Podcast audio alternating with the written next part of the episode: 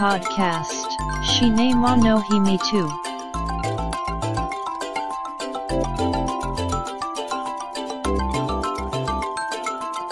This broadcast is made by Cinema Podcaster Fuji Walker. お待たせしましたお待たせしすぎたかもしれませんシネマポッドキャスターの藤岡ですポッドキャストシネマの秘密の第71回です。過去最大級となったゴールデンウィーク10連休皆さんはどう過ごしたでしょうか？暦通りがっつり休んだよという方もいればいや仕事してましたよという方もおられるでしょう。この10連休は平成から令和へと改元されることに伴い5月1日が祝日となり祝日に挟まれた平日もまた祝日となるといったオセロのような理由で休みが増え結果過去最大の連休となったわけですよねちなみにこのポッドキャストは iPhone で収録してるんですがこの iPhone の暦の表示ってデフォルトは西暦となってますが設定でいわゆる和暦にも変えられるわけですよ。てなわけで和暦にしておくと改元された時には iPhone の表示はもちろん令和に変わるんだろうなと期待したんですがそうならず未だに表記は平成。日本国民の中で iPhone ユーザーだけは今も平成を生きているということですかね。さあシネマの秘密第71回始めます。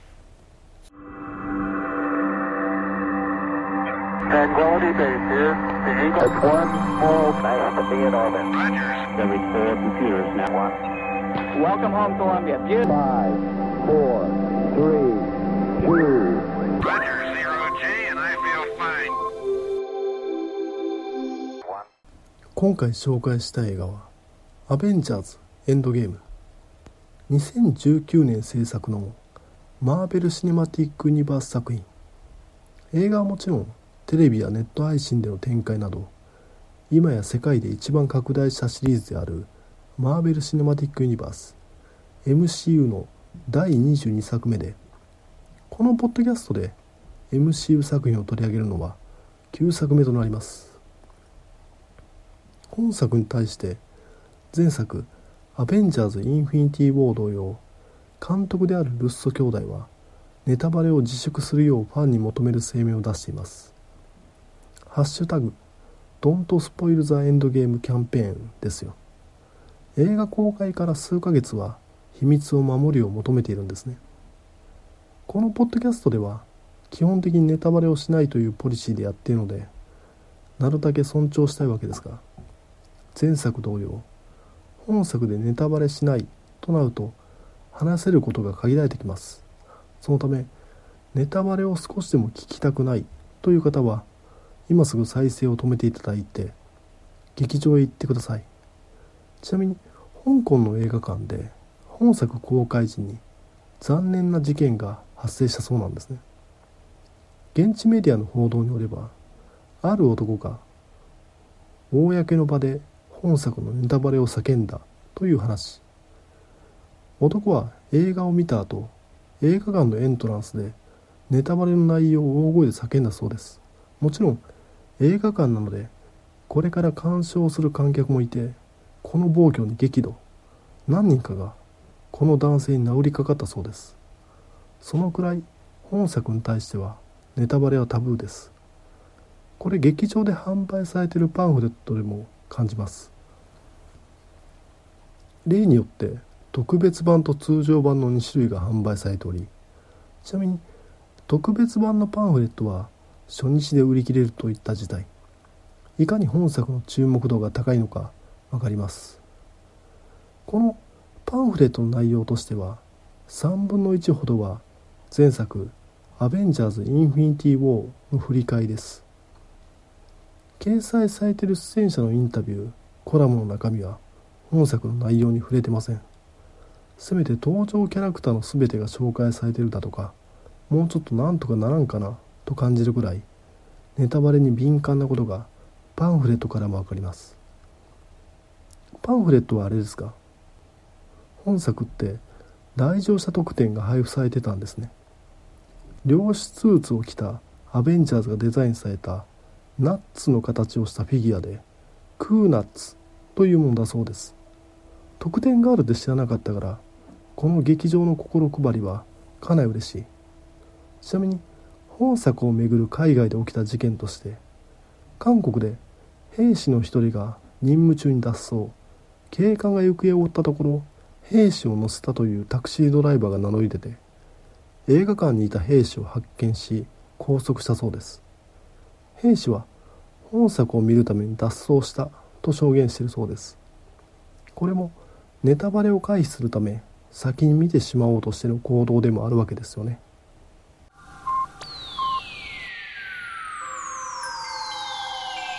Nice to be in orbit. One, two, three, four.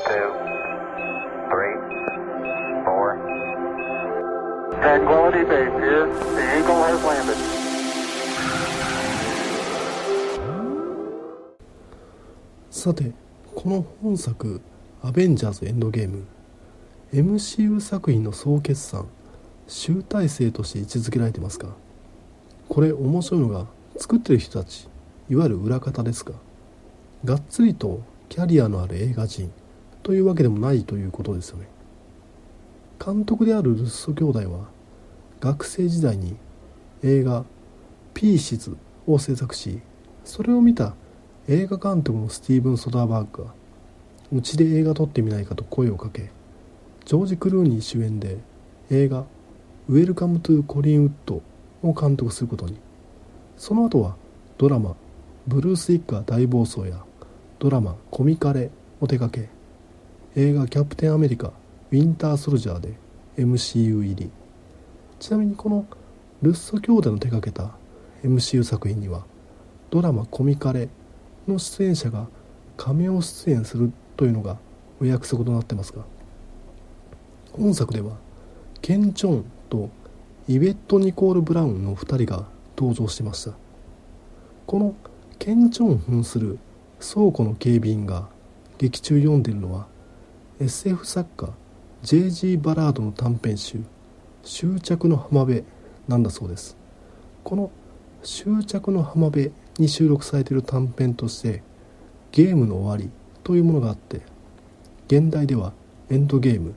なんだそうですお遊びにお遊びを重ねている場面ですね本作のスタッフはキャリアのある映画人というわけでもないという話を続けると撮影のトレント・オバロックは映画「第9地区」などのニール・ブロムガンプと共にキャリアを重ねた人でルッソ兄弟同様映画「キャプテン・アメリカウィンター・ソルジャー」で MCU 入り。脚本のクリストファー・マルクスとスティーブン・マクフィーリーは児童小説「ナルニア国物語」の実写映画企画で映画化入りし MCU に登板。MCU 入り前からがっつりとキャリアのある映画人は編集のジェフリー・フォードぐらい。いわゆるハリウッドの重鎮ではなく比較的若手中堅が中心となって制作しているわけです。それが今やハリウッド映画のメインストリームの作品を手掛けてるわけですね。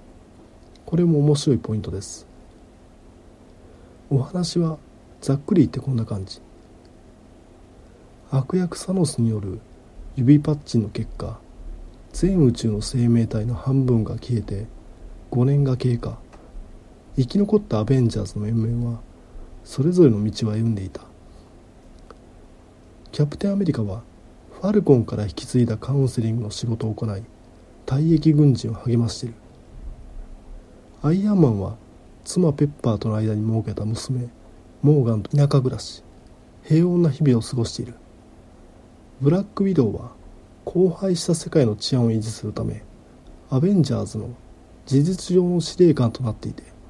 キャプテン・マーベルやウォーマシーンオコエとの定期連絡を欠かさない。そんな中指パッチン直前に量子世界へと消えたアントマンがひょんなきっかけで戻ってくる。アントマンが言うには量子世界は時間の概念が違う。そこを通れば2位の時間へ行けるはず。そこでインフィニティストーンを集めれば消えた人々を取り戻すことができるはず。作戦名はタイム泥棒再度結集したアベンジャーズは最後にして最大の作戦に挑むのだった。このタイム泥棒とはどういうことなのか劇中2回ほど説明が入りますがいわゆる過去を改変すると生じるタイムパラドックスの問題はどうなってるんだとか飲み込みづらい人も結構いるんじゃないでしょうか。これまたざっくり言えば今いる時間軸の現在から過去へ行くというわけではないんですね。今いる時間軸から分岐した別の時間軸平行世界の過去へ行くんですね。だから同じ時間軸に自分が2人いてもパラドックスは生じないし過去が変わっても現在の時間軸に影響を与えないわけです。これは正確ではないというレビューも散見されますが過去改変の影響などまで盛り込むとただでさえ長い上映時間がさらに長くなるのでこの MCU ではそうなんだと思っていた方がいいんだろうしこういった改変された影響なんかは秋から始まるディズニー版ネットフリックスとでも言うべきオンラインストリーミングサービスであるディズニープラスで開始されるドラマ作品なので回収していくんでしょうね。またこの平行世界コミックなどでおなじみのマルチバースといった概念が本作でついに組み込まれたことにより今後の MCU はさらに世界観が広がるんでしょうね。すでに発表されている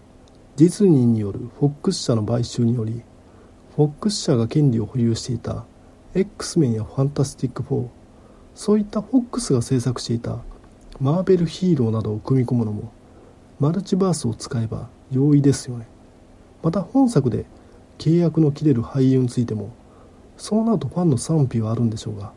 マルチバースからやってきたキャラクターですよと別の俳優が演じていくことも可能ですよね。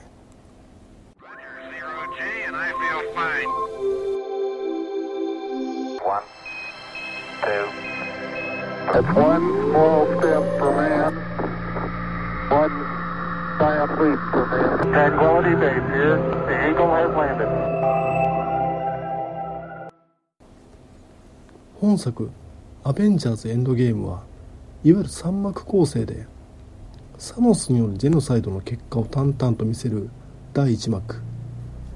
アベンジャーズの面々が再結集し失われた人たちを戻すために展開させる作戦タイム泥棒が描かれるのが第2幕。そしてクライマックスの第3幕。ちなみにこのクライマックスには MCU 史上屈指のバトルシーンが繰り広げられるんですがそれまでの MCU 作品特にアベンジャーズ作品なんかは白昼晴天の中明るい日差しを浴びながら戦ってたんですが本作ではあいにくの曇り空暗い画面が続きます。そのため結構見づらいなという印象を受けるんですがこれさすがに青空の場面しちゃうとアホみたいに大勢のキャラクターが戦うわけですから合成がしんどいし時間かかっちゃうから曇り空したのかなと思ってしまいました。ちょっと余談を挟むんですがもちろん本作「アベンジャーズ・エンドゲーム」は映画館で見たわけですが隣の座席にカップルが座ってたんですよ。カップルの間にはポップコーンですよ。第1幕の間カップルの女性のポップコーンを食べるペースがやたら早いわけです。多分これカップルの男の方が誘った感じですよね。女性は時々スマホを上に向けるんです。残り時間の確認かな。そういった行動がまあ気になるわけでうわ大事な映画なのに嫌な席を選んでしまったなと。それが第2幕。ローリング・ストーンの曲が鳴り響いてタイム泥棒が始まるとポップコーンの手が止まるわけです。そして第3幕ともなると隣から女性の吸い泣きが。第1幕はそれまでの MCU 作品見てる観客にとってのご褒美ですよ。アベンジャーズ面々の淡々とした日常が描かれます。本作はある意味ベストアルバム的でファンがお気に入りの場面が再現されてたりするわけでそういった意味では過去作を見ていた方が面白いのは確かです。しかしこれまでの MCU 作品特にフェーズ3以降は過去作を全て見ていなくても十分面白いシリーズに仕上がっているわけですがそれでも本作の第1幕は正直だれます。制作側もそう感じていたんでしょう。とりあえずアクションを盛り込んで緩急つけようと我らが真田広之の立ち回りがあったりします。しかしこの第1幕こそが本作の肝でもあるんですよね。2001年にアメリカで起きた同時多発テロから始まるいわゆる原理主義者によるテロ。今年もニュージーランドでのイスラム人襲撃。それを受けてスリランカでのキリスト教教会爆破。21世紀はテロの世紀として記憶されるぐらい頻発します。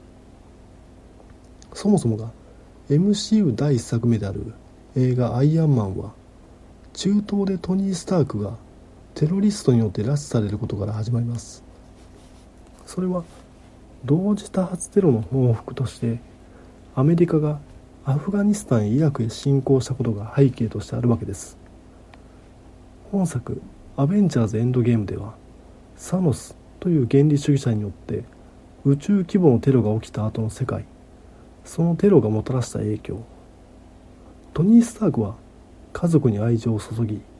キャプテンアメリカは心に傷を負った人々を励まし続け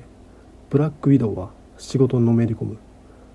また前作「アベンジャーズ・インフィニティ・ウォー」では不在だったホークアイは全世界で悪党に八つ当たりして回っている。ちなみにこのホークアイは東京に現れるわけですが彼はメキシコでマフィアを襲撃したと語られています。これメキシコというのがミソで現在のアメリカはメキシコを仮想敵として国境に壁を建設することで八つ当たりしてるわけですよね。これまた前作では不在だったアントマンがサノスの指パッチの犠牲者の名簿が彫られたモニュメントで娘の名前を探す過程に時間を割いています。テロがもたらしたダメージを丹念に描き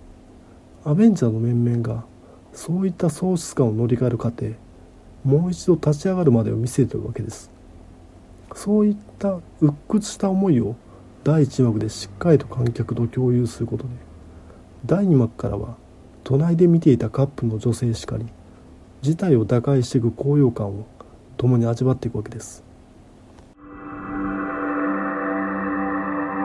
Tranquility Base here. The Eagle. It's one small Nice to be in orbit. Rogers. Every four computers now. Welcome home, Columbia. Beautiful. Five, four, three, two, Roger, zero G, and I feel fine.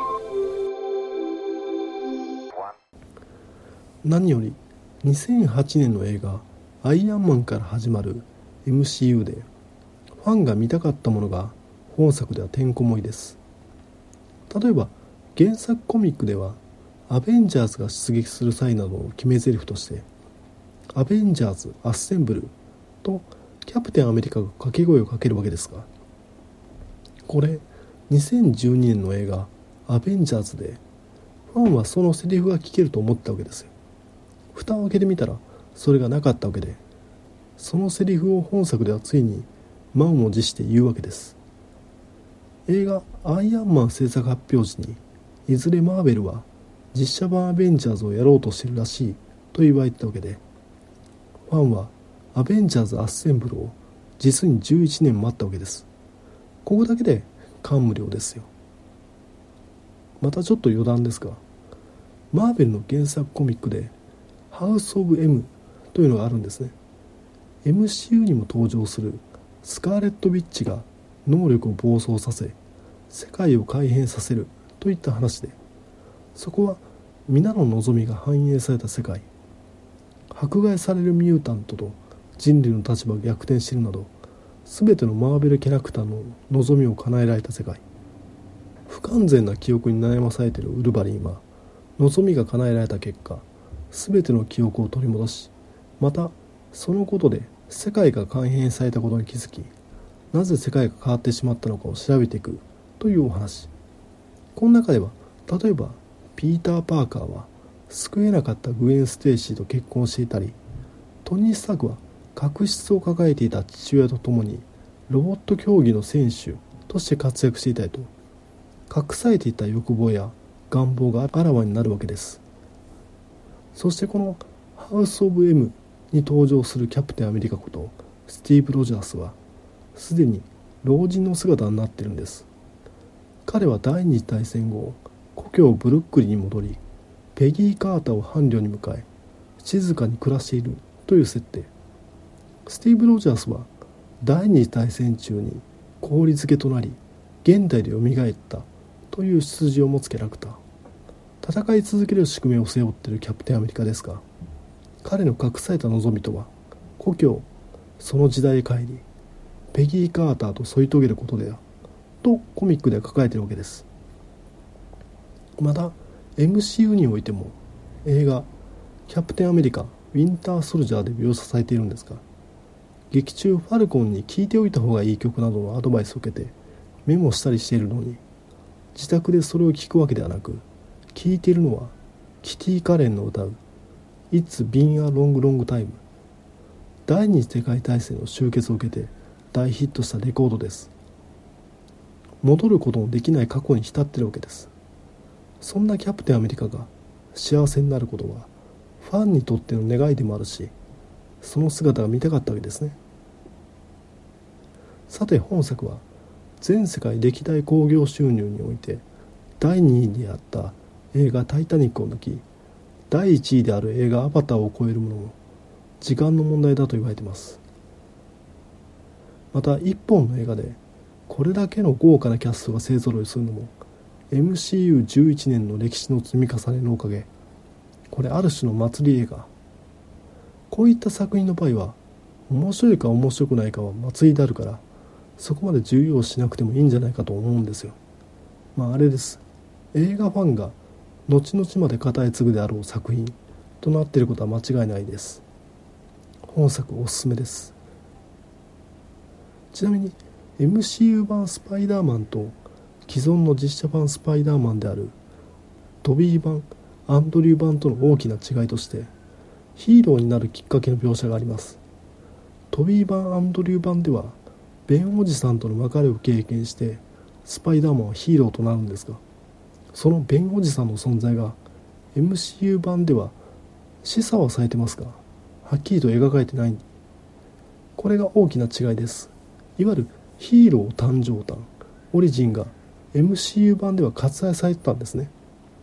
ここは効いてきてるなと。ベンおじさんのポジションを MCU 版ではトニー・スタークが担ってるわけですね。これは先日公開された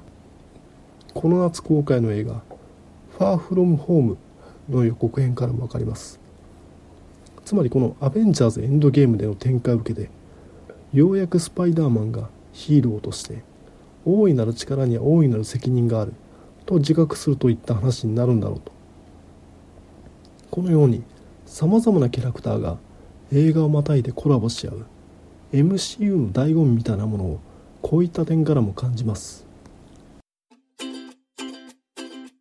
Podcast. Shine mo no himi tu wo ki e terio to itako and wo. Apple Podcasts no. Review ya. Twitter. To ita social networking service day. Our get take ta di tally. Come so yago iken, demata shiwo, Apple Podcasts, Sisabu arogu no commento, Tumblr, no mail form, Twitter, account, at Cinemana Himitsu ni, Oyo se tada kiruto, Sai wari death, Omachi shiteg ali mas. こんな感じで「アベンジャーズエンドゲーム」紹介させていただいたんですがどうでしょう？言うほどネタバレをせずに話せたと思いますがこれねもっとネタバレを話したいという気持ちはあるんですよね。でもまあ香港の映画館で起きた事件のようなことは避けたいですし何より「ハッシュタグ Don't spoil the end game」だそうなのでほどほどにした次第です。さてこの MCU はディズニー傘下で制作されているフランチャイズですがディズニーが所有している人気コンテンツといえばもう一つありますね。スター・ウォーズです。しかし一昨年公開されたシリーズ8作目となる映画「スター・ウォーズ最後の時代」で賛否両論巻き起こり昨年公開のスピンオフ映画「ハンソロスター・ウォーズ・ストーリー」では興行的に失敗と鉄板だった人気に陰りが見えてきたと言われているわけです。そのため今年の年末に公開予定の映画「スター・ウォーズ・ザ・ライズ・オブ・スカイ・ウォーカー」は絶対に負けられない戦いとなっているわけですね。そんな中ディズニーが今後の「スター・ウォーズ」映画の公開スケジュールを発表しました。これは40年以上にわたり続いてきたスカイウォーカーサーガ全9部作完結後に公開されるスター・ウォーズ映画となるわけですが2022年末から各年で3本の映画を公開するそうです。それが新たなトリロジーなのかスピンオフなのかまでは詳細が出ていないのであれですが少なくとも今年の年末公開の映画と合わせて2026年までにあと4本はスター・ウォーズの映画が見れるということですよね。いやこれどうなんだろう。もちろん「スター・ウォーズ」の映画がこれからも作られるというのはいいことだと思いますが新鮮味というかありがたみみたいなものがやはりどんどん薄まってきますね。数ある映画フランチャイズの中でも「スター・ウォーズ」って別格という感じでしたがちょっと今後はそんな感じには思えなくなるんだろうな。ありふれた宇宙物の中の一本といった具合に。さあこれで令和最初の配信終わりですが第71回が最終回にならないことを願ってます。聞いていただきありがとうございました。繁栄と長寿 Shine wa no himi tu podcast. Tuki ni sun kite. Kokshu yob hai shin. Bat kunan bar wo. Mix cloud. Ni te hai shin chu.